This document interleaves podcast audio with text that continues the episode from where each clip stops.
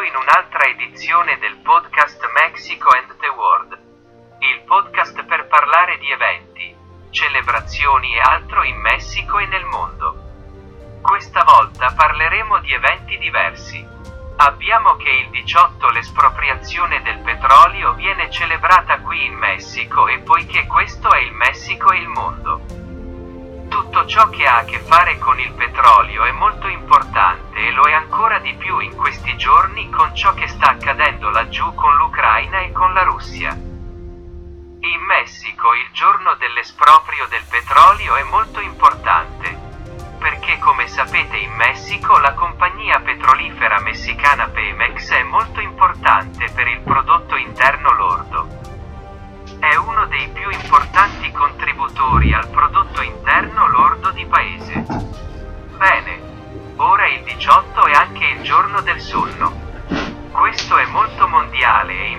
in Messico perché dormire bene è molto importante per la salute delle persone e come sai in Messico e nel mondo soffriamo molto di problemi per poter dormire bene dai problemi di sonno e soprattutto ora con quello che sta succedendo con la pandemia in Ucraina. E nota che qui in Messico il tasso di persone che hanno problemi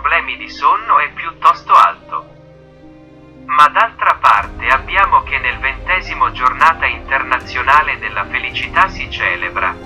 Sai che c'è un diverso tasso di felicità in ogni paese che dobbiamo celebrarlo in tutto il mondo e dobbiamo cercare di essere felici.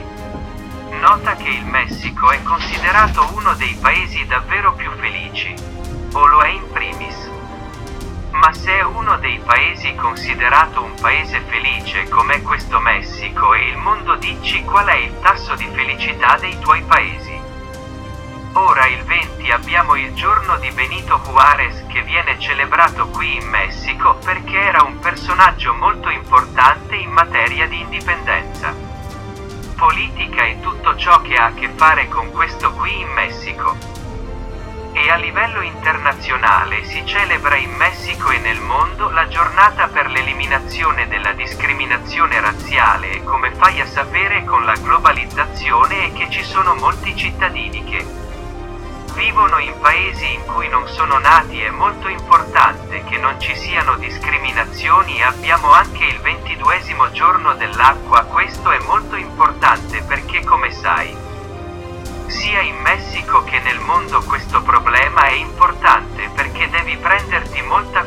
dell'acqua.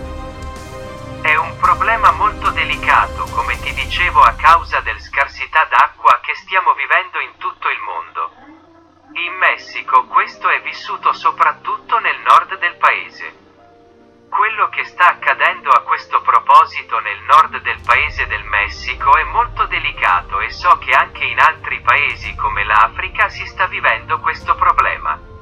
Speriamo che in futuro, poiché si sta lavorando in questa direzione in tutto il mondo e in Messico, Speriamo che in futuro riusciremo a ottenere acqua sostenibile e non problemi con l'acqua lì.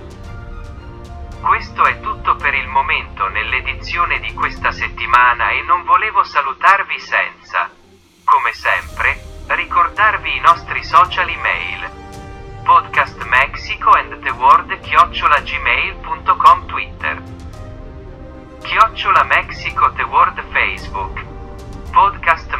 Mexico and the World Canal de YouTube Mexico and the World. Grazie per averci ascoltato e non vediamo l'ora di vederti nella nostra prossima edizione. Grazie ciao.